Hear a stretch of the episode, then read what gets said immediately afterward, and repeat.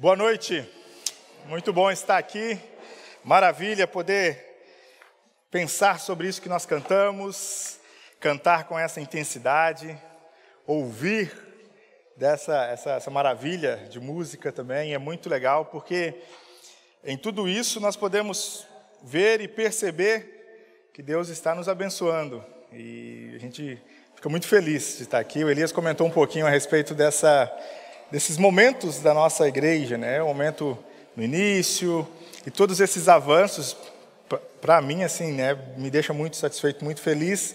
E acredito que para muitos aqui também essa noite. E eu queria, na verdade, eu quero nessa noite compartilhar com vocês a respeito desse tema. É preciso saber viver. É uma, uma fala que é bem provável que você já disse, você já cantou essa música. Rock na, na voz do Titãs, se você é mais velha aguarda, no Roberto Carlos, né? no show de dezembro.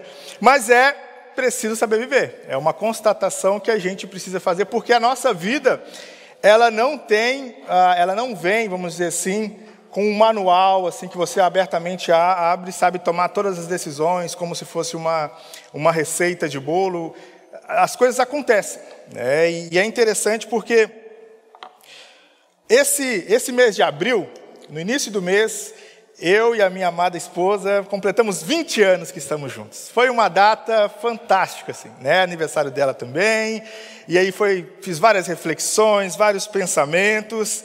E, e é legal porque quando você começa a pensar sobre essa questão da vida, do momento que está vivendo, eu lembro que na época, né, a gente tinha conselhos de outras pessoas, tinha expectativa, tinha o exemplo de outras pessoas, mas a gente não sabia muito bem o que fazer e fomos, com a graça de Deus, tomando as decisões. E eu tive a audácia, nesse aniversário, de perguntar para minha esposa o seguinte: se você tivesse como voltar atrás, pegar sua máquina do tempo, voltasse lá para abril de 2000 e 21, aliás, 1, 2001. E na hora que eu, que eu fiz a pergunta, você fosse responder, e aí? Aí já deu para perceber que a resposta foi favorável, que eu estou aqui, né? Mas em 20 anos passa muita coisa, né? muita coisa muda, a aliança já não entra mais no dedo, né? a gente tem que já adaptar uma outra forma, uma outra aliança, as coisas vão acontecendo. E é interessante a gente pensar sobre a nossa vida, é interessante a gente analisar o que a gente tem vivido, e essa é a minha proposta essa noite. Eu queria te fazer essa pergunta: como você tem conduzido a sua vida, ou como você conduz a sua vida? Quais são os parâmetros que você escolhe para para tomar as decisões, para fazer as coisas. Se você tivesse condições de ir no passado e ver as decisões que você tomou e algumas outras decisões, como, como, como seria essa situação? Quais são os sentimentos que viriam? Sentimentos mais positivos, mais negativos. E quando você olha, de repente, para o futuro, aquilo que vai chegar ainda, que não chegou, está em aberto, a proposta que você tem para o futuro, o que tem de expectativa no seu coração? O que, que mexe com você para o futuro? Esse exercício, ele é um exercício interessante de se fazer, tanto de ir para trás, voltar atrás, pensar, tentar sentir as coisas e fazer para frente, porque é, é, a gente tira um termômetro de como a gente está conduzindo a nossa vida.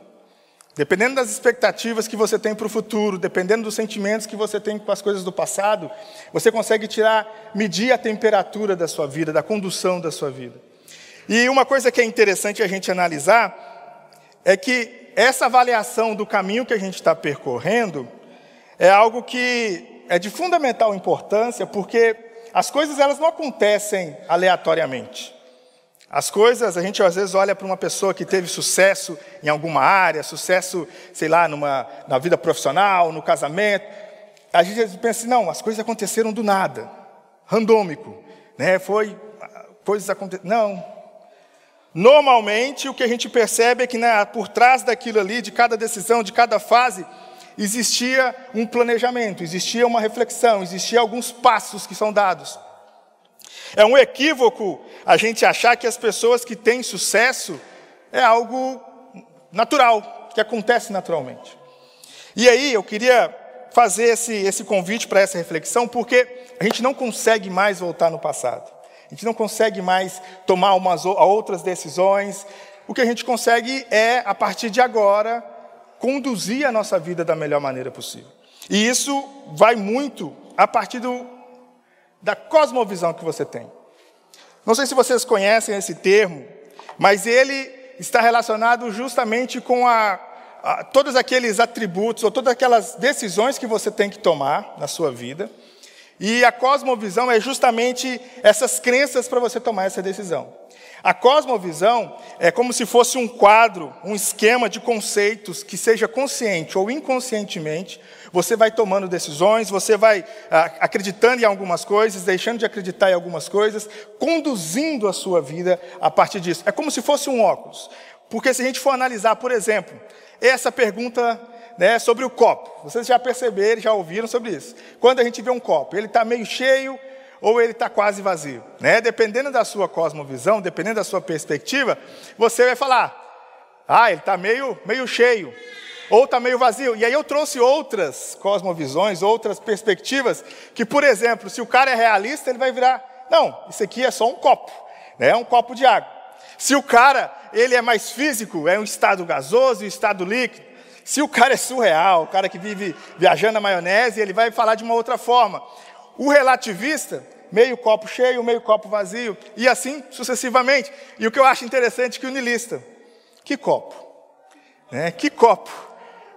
O nilista já é esse pensamento que as pessoas às vezes vão ter, e a gente pode se enquadrar nisso também, de achar que nada mais na vida tem perspectiva, tem fundamento. O nilismo, ele é justamente essa proposta que os valores que estão estabelecidos, as crenças que estão estabelecidas, não têm fundamento.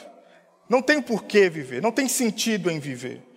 E é uma forma de cosmovisão. Se a pessoa ela é uma pessoa mais cética, uma pessoa ah, que é um pouco mais ah, ah, de pessimismo, uma pessoa que enxerga a vida como uma dificuldade, ela vai abordar de uma certa forma a vida. Agora, se a pessoa ela já é mais religiosa, a pessoa ela tem alguns conceitos, foi implementado isso, ela coloca esse cosmo, essa cosmovisão, esse óculos da religiosidade. Ela vai estar em torno de várias, vários pensamentos, seja dentro de uma igreja, seja num centro espírita, seja num, num terreiro, em qualquer outra religião.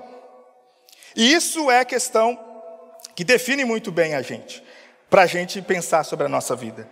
A cosmovisão. E eu separei para a gente pensar essa noite essas formas de viver, essas formas da gente pensar sobre a nossa vida. Porque para a gente saber viver, a gente precisa colocar o óculos certo. Uma coisa que vai acontecer é que essas, esses óculos, essas, essas cosmovisões, elas são concorrentes entre si. E a gente pode ser su, é, submetido, vamos dizer, a em algum momento colocar um óculos de que o que acontece aqui é o material, o que é importante é a vida agora, e aí em algum outro momento a gente tira esse óculos e pega esse da, do, do, da, da vida religiosa, simplesmente a vida que tem que atrair alguma coisa de Deus. E eu queria que a gente pensasse sobre isso. Primeiro, a forma não religiosa de viver a vida. Isso pode ser uma tentação para a gente. A gente pode viver essa vida assim. Paulo ele vai registrar na carta dele, em Romanos, um, um, quando ele está falando do Evangelho, falando do Evangelho para essa igreja, ele vai colocar um registro a respeito desse padrão que as pessoas podem adotar para a vida delas. E olha o que, é que ele diz: A ira de Deus se revela do céu contra toda impiedade e injustiça dos seres humanos que, por meio da injustiça, suprimem a verdade.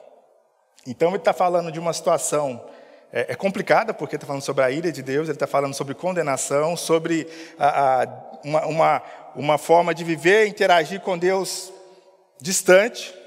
E ele continua: Pois o que se pode conhecer a respeito de Deus é manifesto entre eles, porque Deus lhe manifestou. Aqui nós temos Paulo falando a respeito da revelação geral, quando Deus ele criou. Deus ele coloca esse, esse desejo no ser humano de conhecer mais a Ele.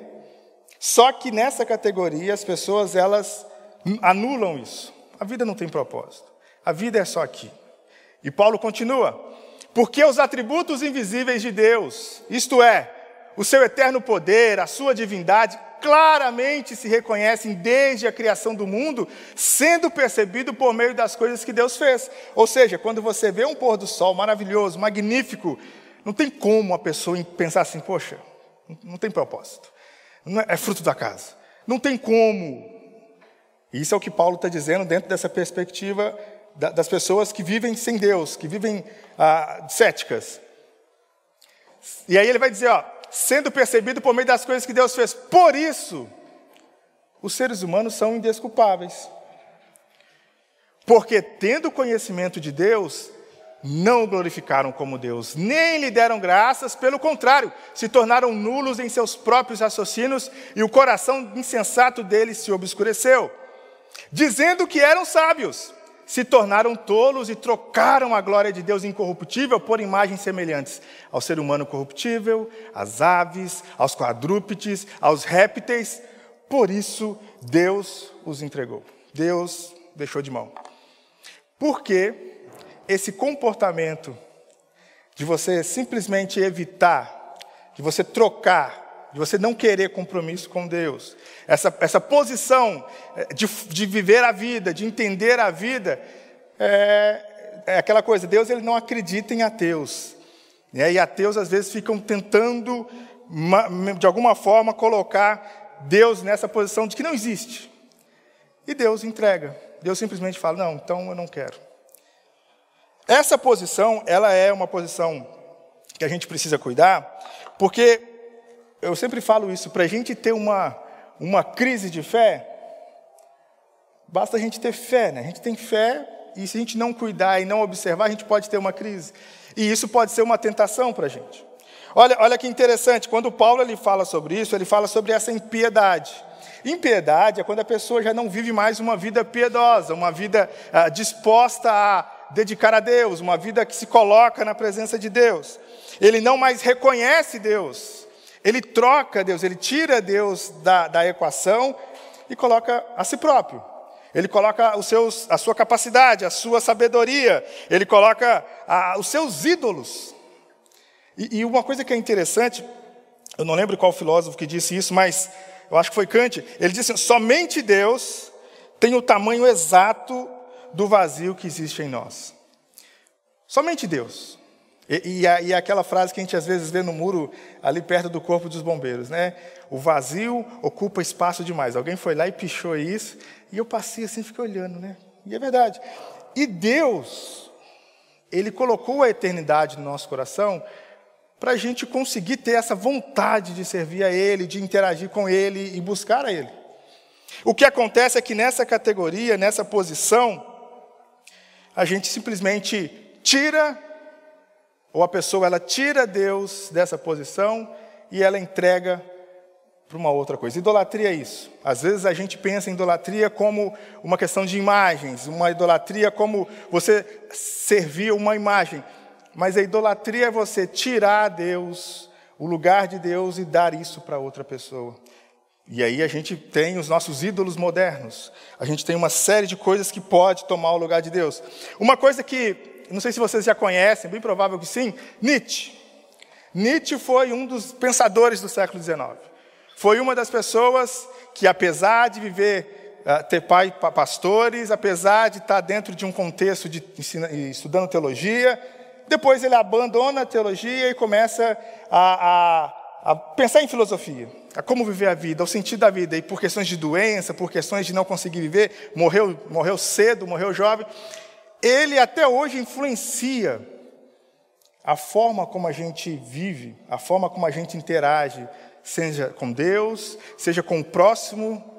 Esse pensamento materialista, esse pensamento que é só aqui e acabou, não existe mais. Eu separei algumas frases dele para a gente pensar nesse, nesse comportamento.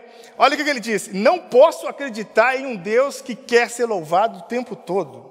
Eu não posso, não tem como. Apesar de ter nascido e ter pais pastores, apesar de estudar teologia, ele chegou a um ponto da vida dele que ele fez essa afirmação. Uma outra afirmação que ele trouxe: digo, diga sim para tudo que leva ao seu desejo e diga não para tudo que te afaste dele. Porque a vida é aqui agora. A felicidade é agora, a gente precisa buscar a felicidade. Apesar de Nietzsche não, gost... não, não acreditar que a gente consiga, que o ser humano consiga a felicidade alcançar, a gente tem que ir atrás, a gente tem que ir atrás. E pensa comigo, não é um pensamento que às vezes está no, nossa, no nosso dia a dia? Não é uma sugestão para a nossa vida? Um padrão que a gente pode, que a gente pode adotar?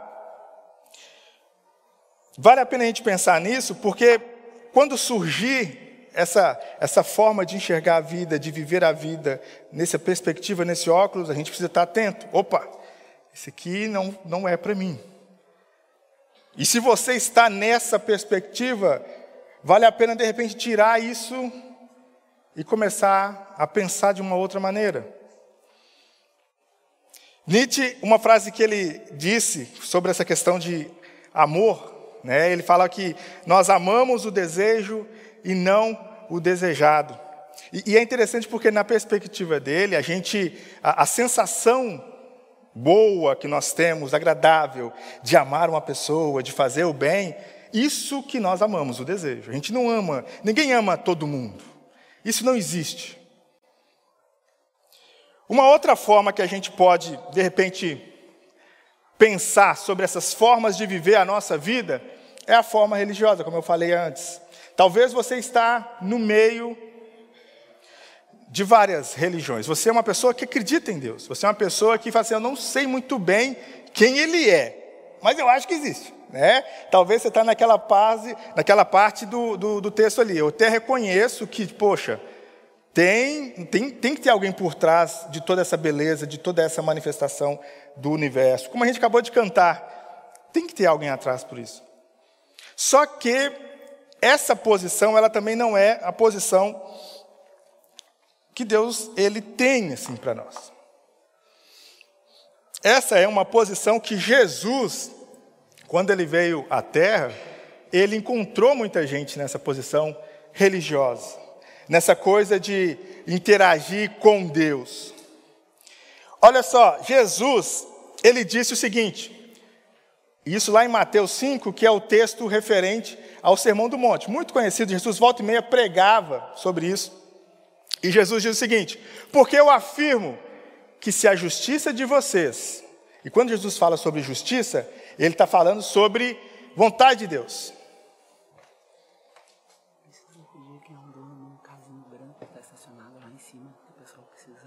Qual carro? Gente, um recadinho aqui. Quem tem um K branco, não sei a placa, mas precisa retirar. Que está estacionado lá. Quem é proprietário desse K, Ford K, o pessoal lá precisa sair. Mas aí, voltando aqui, Jesus, ele fala isso para os seus discípulos. E ele fala assim: ó, porque eu vos afirmo que se a justiça de vocês não exceder em muito e aí Jesus, ele pega o cenário que ele estava vivendo, e nesse cenário existia um padrão de justiça, um padrão humano de religião, do que é o certo e errado. Jesus ele pega e ele eleva um pouquinho, ele fala: se não exceder a esse padrão de escribas e fariseus, só para a gente entender, escriba e fariseu é justamente aquela pessoa que entendia a palavra de Deus, que entendia a lei de Deus. Era uma pessoa, o escriba, ele ficava o tempo todo fazendo cópias sobre os mandamentos de Deus. Ou seja, ele entendia todos os aspectos. O fariseu, no início, foi um movimento até bacana, um movimento que a ideia era voltar para a Bíblia, a ideia era voltar a entender o que Deus queria. Mas com o passar do tempo, isso foi sendo, ah, ficou meio pesado, ao ponto deles se acharem melhores do que outras pessoas, do que o grande povão, e começarem a criticar, começarem a botar peso para cumprir, inventaram mais mandamentos do que Deus tinha colocado. Jesus ele coloca essa posição de religiosidade e ele fala assim, ó, não é isso que eu, não é isso que eu vim trazer para vocês. Não é assim que você vai viver a sua vida. O religioso é aquela pessoa que pensa assim, ó, eu preciso temer a Deus, temer a Deus, o temer de medo. Eu preciso, de alguma forma, aplacar essa, essa ira divina que está sobre nós. Eu preciso obedecer para ser aceito por Deus. Eu preciso, de alguma forma, a, a, baseada em insegurança e medo, obedecer a Deus, porque senão Ele não vai me dar nada. Eu preciso ganhar coisas de Deus. Esse é um padrão de, de uma pessoa simplesmente religiosa. Uma coisa que é interessante nas nossas interações a, a, humanas, quando a gente a, pensa nessa, nessa perspectiva religiosa, a gente pensa assim: não, eu tenho que cumprir os mandamentos, mas quando eu sou criticado, quando a minha autoimagem ela é riscada, isso se torna uma ameaça para mim. A crítica se torna uma ameaça para mim, e eu preciso eliminar essa ameaça. Ou seja, a nossa, a nossa relação ela já é mais uma relação não de eu coopero contigo, eu te abençoo, eu te amo, mas é uma relação de ódio. O religioso, ele pensa que a sua identidade, a sua dignidade está no seu trabalho e na sua dedicação moral. E quando ele vê, ele enxerga uma pessoa que ah, não é tão perfeito como eu, não é tão seguidor dos mandamentos como eu, eu estou numa posição a mais, acima, e essa pessoa, ela simplesmente precisa ser eliminada do meu círculo. É, é como assim, eu começo a menosprezar essa pessoa. Não é isso que acontece às vezes com a gente? Às vezes a gente tem até algumas, algumas, algumas falas, né? Deus está vendo. As pessoas me criticam, Deus está vendo. Né? Ou, ou, essa aqui, ó, a justiça Deus tarda, mas não falha. Né? Não é às vezes essa, essas, falas, essas frases que a gente encontra né, de uma posição religiosa. Né? Deus, aquela coisa assim, ai daquele que tocar no ungido do Senhor. Né? A gente pega um versículo bíblico e, e coloca ali, ai, ó, ai daquele.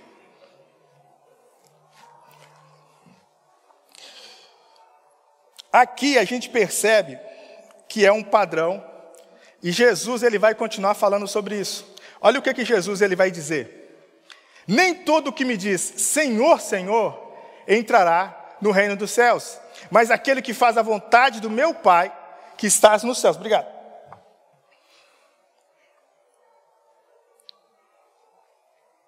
É interessante que esse texto, quando Jesus está falando, ele fala, nem todo aquele que diz Senhor, Senhor, ou seja, que alega ter uma intimidade comigo, que eu sou próximo. E ele fala, não, não. Ele vai dizer assim, ó, aí essa pessoa religiosa diz assim, ó, Senhor, Senhor, em teu nome nós profetizamos, em seu nome nós expulsamos demônios, em seu nome nós fizemos muitos milagres. E aí, Jesus vai dizer claramente: Eu nunca vos conheci, Afastem-se de mim, vocês que praticam o mal. Isso é interessante porque é coisas que a gente às vezes está pensando na nossa vida. Não, eu quero fazer coisas para Deus. Eu preciso é, alcançar esse nível aqui de espiritualidade, de às vezes chegar e o demônio tipo assim, vai ter medo de mim. Né? Eu lembro da época de seminário, que às vezes, né, seminário, a gente morou no seminário um tempo, e seminarista, às vezes, ele é meio fora da casa, assim, né? Eu lembro que a gente tinha momentos de fazer o evangelismo, que era fazia parte da nossa grade curricular. E aí eu lembro, os colegas, eu não, né? Os colegas assim, não, hoje, hoje eu vou, estou preparado. Decorei os versículos, está tudo no jeito. Quando eu chegar, eu vou falar da Bíblia, vou metralhar versículo para todo mundo e não sei o que. Ah, se eu pegar um testemunho de Jeová, ah, vou destruir o testemunho de Jeová. Uma mentalidade religiosa, um padrão religioso. Esse padrão é um padrão que às vezes pode nos tentar, às vezes pode fazer parte da nossa história. A forma que a gente enxerga a vida, a forma que a gente avalia a nossa vida. Talvez a gente não é um ateu, uma pessoa que não acredita. Não, às vezes a gente acredita, às vezes a gente obedece mandamento, às vezes a gente está sentado numa igreja, às vezes a gente vai num centro espírita.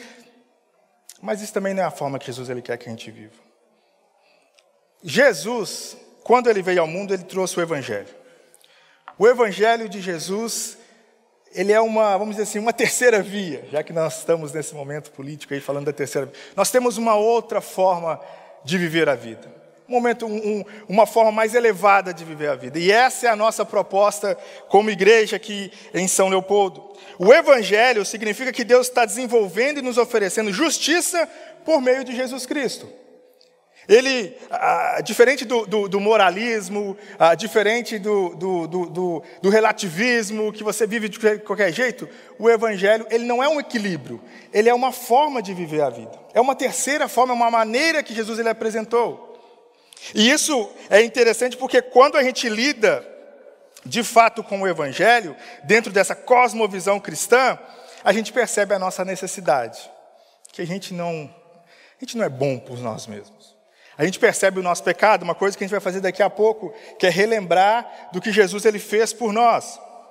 A gente consegue entender que dentro do evangelho existe passos para perdão, para arrependimento, para redenção, para compartilhar.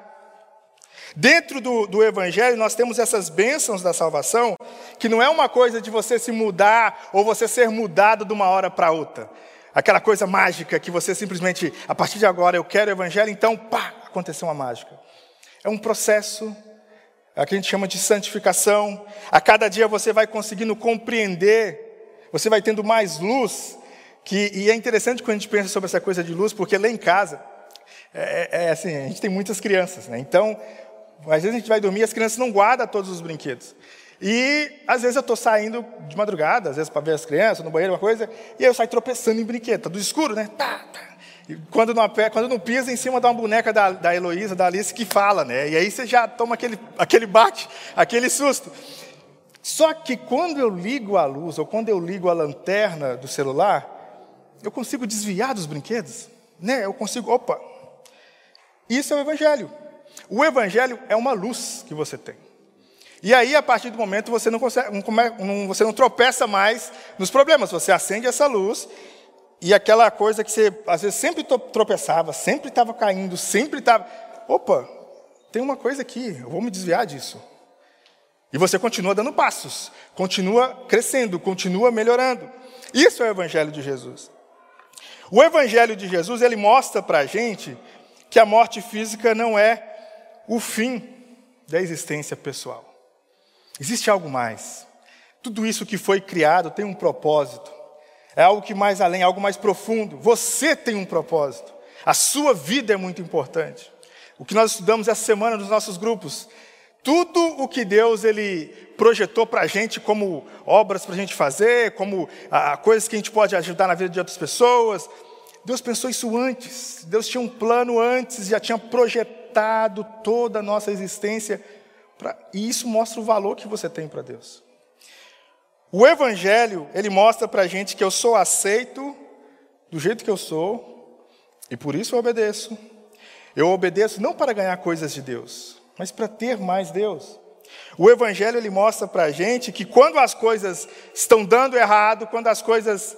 Não é uma ira de Deus, né? pensando no que a gente viu semana passada sobre Jó, os amigos de Jó, que. Opa, Jó, aconteceu tudo isso contigo aí é porque você está em pecado, cara. Confesse o pecado logo. E, e, e passando uma ideia de religioso. Os amigos de Jó. O Evangelho mostra para a gente que as dificuldades nos aprimoram.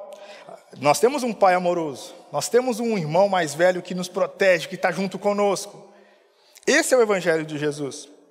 Quando a minha autoimagem ela fica fora desses padrões, porque o Evangelho mostra para isso, não é a minha autoimagem, não é um padrão moral, mas é em Jesus, é em Cristo. Eu tenho a consciência do mal que eu faço, do mal que eu sou, e compreendo que Ele morreu por mim. E ao mesmo tempo, que é fantástico isso, ao mesmo tempo, Ele morreu por amor e alegre. Ele, ele conseguiu fazer. E isso me traz uma, uma consciência de uma profunda humildade, de uma confiança nele, ao ponto de eu olhar as pessoas da mesma forma. Eu não vou achar que eu sou melhor que outras pessoas, eu não vou ah, ficar me lamentando dos meus pecados ou me achar arrogante. O Evangelho nos traz isso. Por isso, que eu quero ler com vocês esse texto e fazer esse convite para você. Jesus ele diz assim, ó: Vinde a mim, todos que estáis cansados e sobrecarregados, e eu vos aliviarei. Tomai sobre vós o meu jugo, e aprendei de mim, porque sou manso e humilde de coração, e achareis descanso para a vossa alma. Porque meu jugo é suave e o meu fardo é leve. Jesus, ele disse isso aqui porque ele tinha toda a autoridade. Você já percebeu como às vezes a nossa sabedoria para viver a vida nos deixa sobrecarregados, cansados, e às vezes a gente pensa assim: pô, não vou conseguir, tem que fazer mais coisas, tem que fazer mais coisas, tem que dar mais um passo. E Jesus nos convida a aprender dele. Jesus nos convida a gente tirar todo esse cansaço, todo esse peso que a gente tem e trocar com ele dessa forma de vida. Em Jesus, nós temos essa sabedoria do bem viver, de ter uma boa vida. Não é que a gente vai ser isento de problemas ou dificuldades, mas em Jesus nós temos essa troca. As coisas, não, as, as coisas mudam de peso. Jesus, ele nos convida a esse compromisso. Quando a gente fala de compromisso, eu gosto de pensar dessa forma. O compromisso, ele gera, primeiro, responsabilidade. Quando eu me comprometi com a minha esposa, há 20 anos atrás, é responsabilidade. Coisas aconteceram, mas eu tenho que me manter responsável. Ela tem expectativas sobre mim. Ela tem, ó, o Bruno vai resolver, vai fazer dessa forma. Da mesma forma, Deus ele tem conosco. A partir do momento que eu me comprometo com Jesus, que eu aceito esse convite dele, ele tem expectativas sobre a sua vida. E aí a gente pode pensar quais são as minhas responsabilidades hoje. Geral, tipo assim, na vida. E quais são as responsabilidades que Jesus ele quer, que ele tem, as expectativas que Jesus ele tem para mim. Uma outra coisa que o compromisso ele vai trazer, ele vai gerar intimidade. Eu, e não é aquela intimidade que a gente viu lá no texto. Muitas pessoas alegavam: Senhor, Senhor, né, nós somos parça, nós... no teu nome eu fiz, pá, no teu nome eu fiz. Não, não é isso. É intimidade de saber, né, de poder assim, saber a vontade dele. É, e às vezes a gente fica procurando ah, essa, essa intimidade de outras formas, sendo que a gente tem a Bíblia, a gente tem a igreja, a gente tem pessoas que podem nos acompanhar. Um outro uma outra coisa que o compromisso ele gera é confiança. A partir do momento que eu tenho esse, esse compromisso com Jesus, eu sei que Ele não falha. Eu sei que Ele está comigo. E como a gente cantou aqui várias vezes, falando desse Deus que quer relacionar conosco, é isso que o Evangelho ele propõe para a gente. É essa maneira de viver que o Evangelho propõe para a gente. Jesus apresenta um modo superior, um modo de vida superior. E a gente pode fazer essa, essa reflexão agora. Nós vamos ter um momento da ceia, nós vamos ter um momento propício para isso, porque na ceia a gente relembra do que Jesus fez. Na ceia a gente é, é, traz à nossa mente do que vai acontecer. Paulo ele vai falar sobre isso.